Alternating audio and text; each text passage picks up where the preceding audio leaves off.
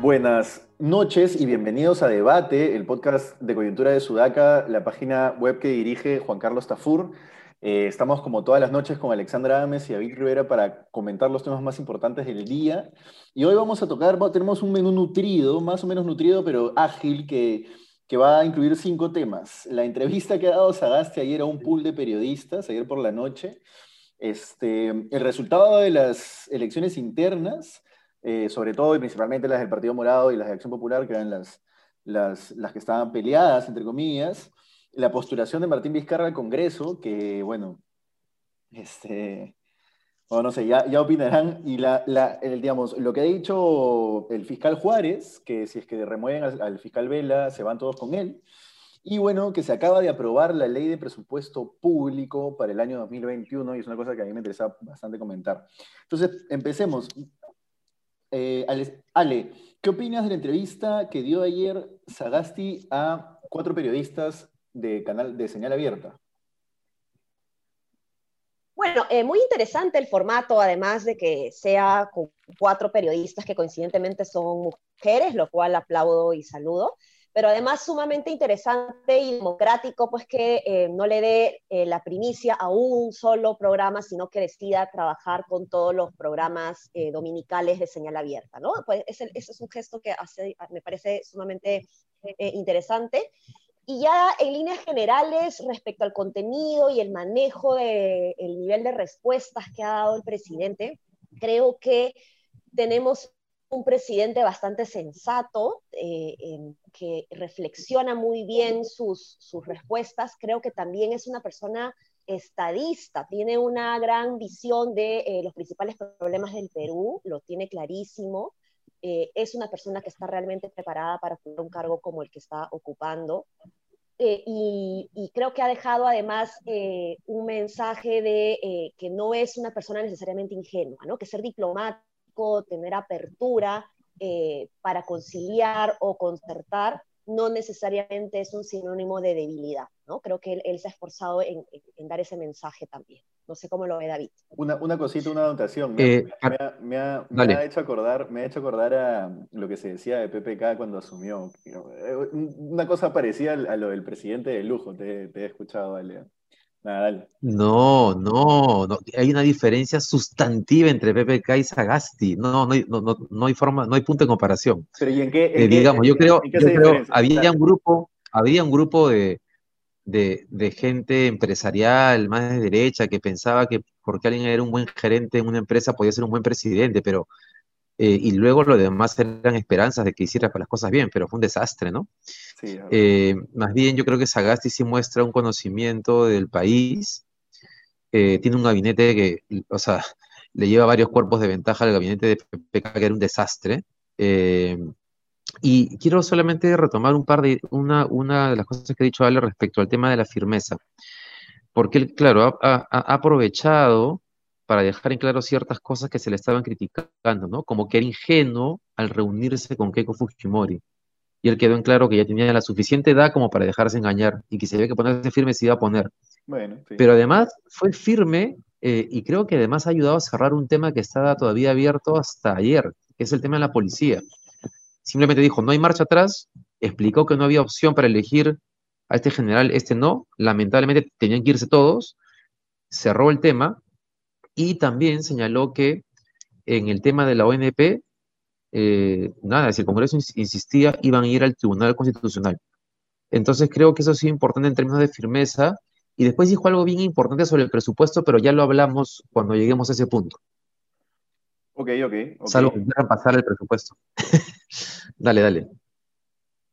Ale. No, sí, y bueno, eh, para responder a la pregunta un poquito eh, eh, respecto a la diferencia entre PPK y Sagasti, coincido con, con, David, ¿no? creo que además el, el, discurso de PPK es, era un discurso más orientado hacia el crecimiento económico Sagasti tiene un discurso mucho más integral del desarrollo del país, eh, de, las diversas políticas públicas que se tienen que trabajar, ¿no? Entonces, mientras yo lo escuchaba, yo pensaba, wow, o sea, tiene que realmente conocer cada uno de los diferentes problemas que las diferentes, los diferentes sectores de las políticas públicas, los diferentes ministerios trabajan, ¿no? Entonces, eso me ha parecido muy importante en una figura presidencial, esta capacidad de ser estadista y de comprender los principales problemas eh, del país desde una visión eh, multidisciplinaria y multidimensional.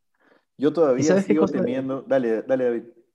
No, ¿sabes qué cosa dijo que a mí me, a mí me gustó mucho, más allá de la firmeza, y, es, y creo que es algo que revela, no, lo revela no solamente como persona, sino como profesional, es que cuando le pregunta a la periodista sobre el tema de los pedidos del Congreso y él muestra firmeza sobre el tema de la ONP, cuando le preguntan por el presupuesto público y la pregunta fue en un tono crítico con los congresistas, él agarra y responde y dice que hay que tener en cuenta que no todas las demandas de los congresistas son negativas, que se les ha tratado eh, muchas veces con menosprecio, incluso con discriminación. Mm.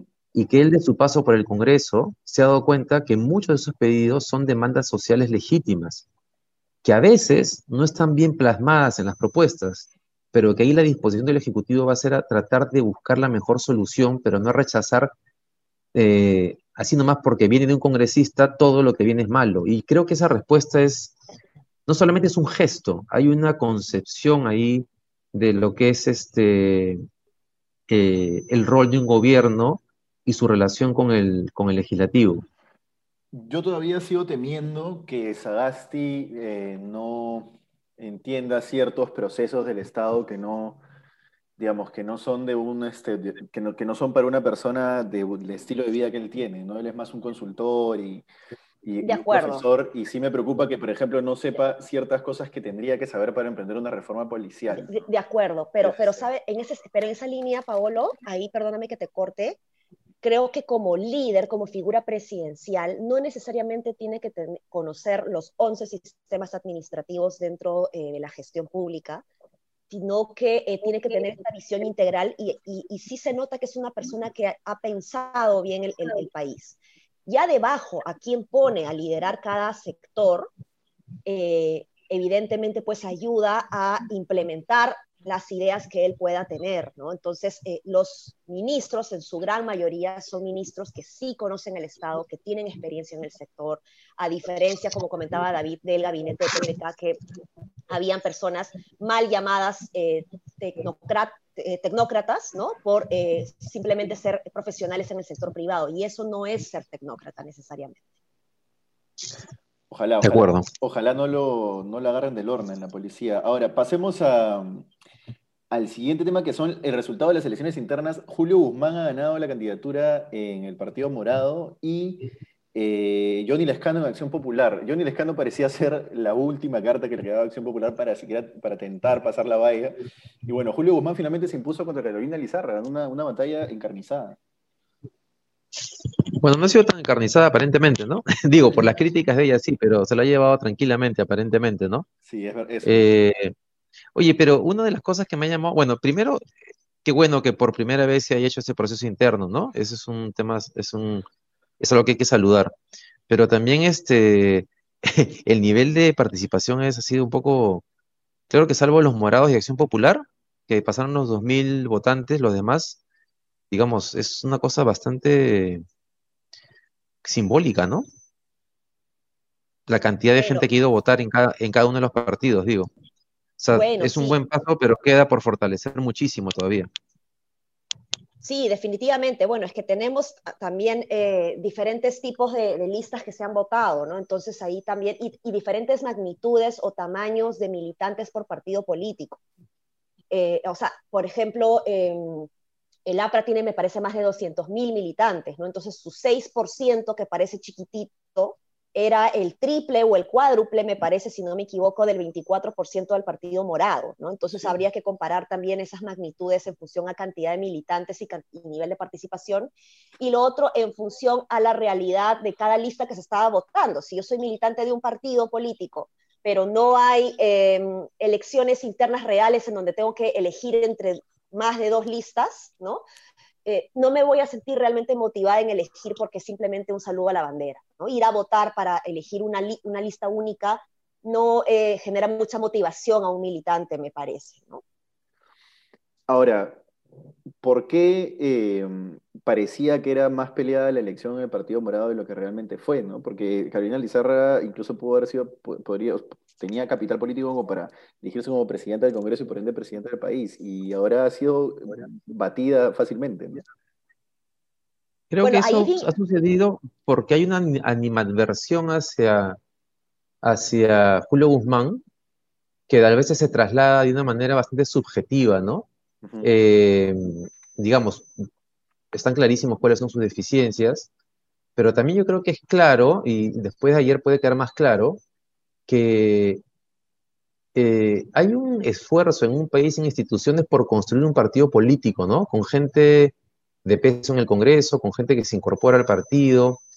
Entonces yo me imagino que esas cosas comienzan a pesar también, bueno, lo de las marchas definitivamente le ha sumado como, como, digamos, en las marchas quedó claro quién podía liderar mejor el partido, si él o Carolina Lizárraga, ¿no? Creo que fue muy, muy fuerte la diferencia. Entonces, eh, creería que eso ha llevado a que, a que, a que, a que gane tan, tan claramente.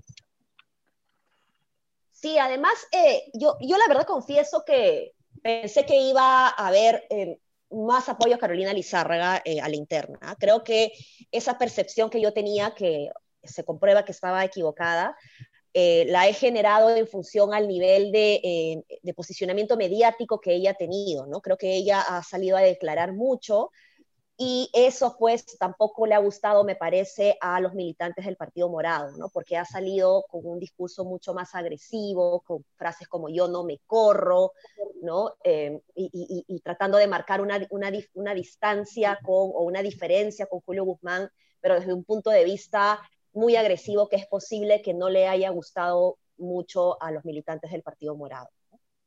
Ahora, Vizcarra se ha postulado o ha denunciado que se va a postular al Congreso como cabeza de lista de Somos Perú. Eh, he visto lágrimas, he visto aplausos, he visto defensas cerradas, he visto de todo, la verdad. La columna de Juan Carlos, esta, esta que, que ya acaba de salir, es criticando duramente la postulación. Yo creo que es absolutamente criticable, ¿no? Que haga exactamente lo que, digamos, está en todo su derecho legal de hacerlo, pero políticamente creía que se le podía pedir todavía a, algún presidente coherencia. Creo que ya no se le puede pedir a nadie, ¿no? Exacto. ¿Sabes qué sucede acá? Eh, como tú dices, ¿no? Está en todo su derecho de postular como ciudadano y como ciudadano que está en proceso de investigación también puede postular al Congreso, por ese lado no hay ningún problema. Pero creo que un político debe saber cuándo retirarse eh, en el momento adecuado, ¿no? Como en el juego del, casino, cuando estás ganando, tienes que retirarte porque ya te vas a quemar y vas a perder, o cuando estás perdiendo mucho, demasiado, también tienes que saber retirarte, como en el caso de Merino, que sigue insistiendo en medios y la verdad yo no entiendo por qué, ¿no? Pero regresando a Vizcarra, eh, él se fue con mucha popularidad y mucha aceptación, ¿no? Entonces, eh, continuar desde el Congreso pues lo podría quemar, ¿no? Entonces él debió saber retirarse, ¿no? A mi juicio, y quizás pensar en una presidencial más adelante. El poder es un afrodisíaco, pero más allá de eso, este, si lo que tienes enfrente es la posibilidad de la cárcel, caso casi casi que no te queda opción que postular, ¿no?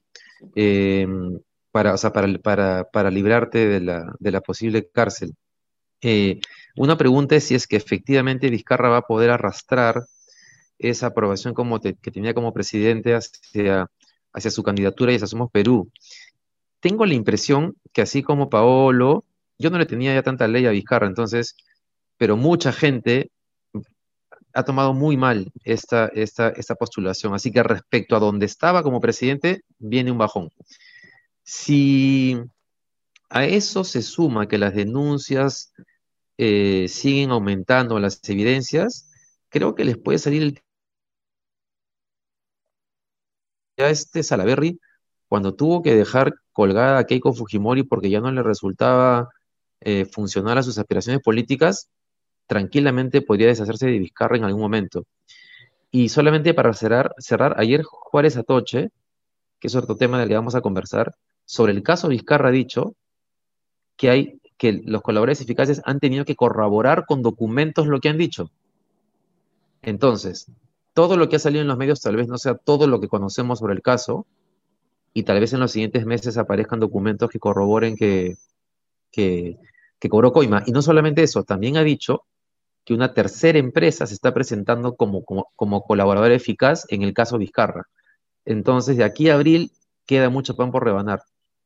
Es correcto, es correcto. Creo que, que, digamos, la gente que defiende la inocencia absoluta de Vizcarra porque es solo un aspirante a colaborador, no, ojo, sí, hay que dejar claro que es un aspirante a colaborador, pero los aspirantes a colaboradores lo que aspiran es a un delito que han aceptado que les den beneficios respecto a ese delito. Si lo que dan no sirve o es mentira o no se puede corroborar, no le dan los beneficios y ya está, ¿no? Entonces también se están jugando ellos su, su libertad. Claro, no les dan los beneficios, pero además ya reconocieron que han cometido un delito. Entonces, entonces es como que están, están fritos, ¿no? Así es. Sí, este, va a ser interesante lo que va a pasar con Vizcarra y con Somos Perú de acá a abril. Sí, mi pronóstico es que al menos va a hacer que Somos Perú pase la valla. ¿ah? Y ya si, si prende o no prende Salaverry va a depender específicamente de él y de sus propuestas. Ahora, el fiscal Juárez Atoche ha dicho que si sacan a Rafael Vela, él renuncia con Rafael Vela en un ejercicio de lealtad con el jefe, me parece bueno, no más allá, a ver, en cualquier trabajo que una persona diga, bueno, si eh, tú que me has traído, que me has cobijado y que me has llegado, si a ti te sacan por una cosa y te sacan mal, me voy yo contigo, no es como un respaldo de lealtad a mi jefe. Eh, pero bueno, más allá de eso, ¿cómo lo ven?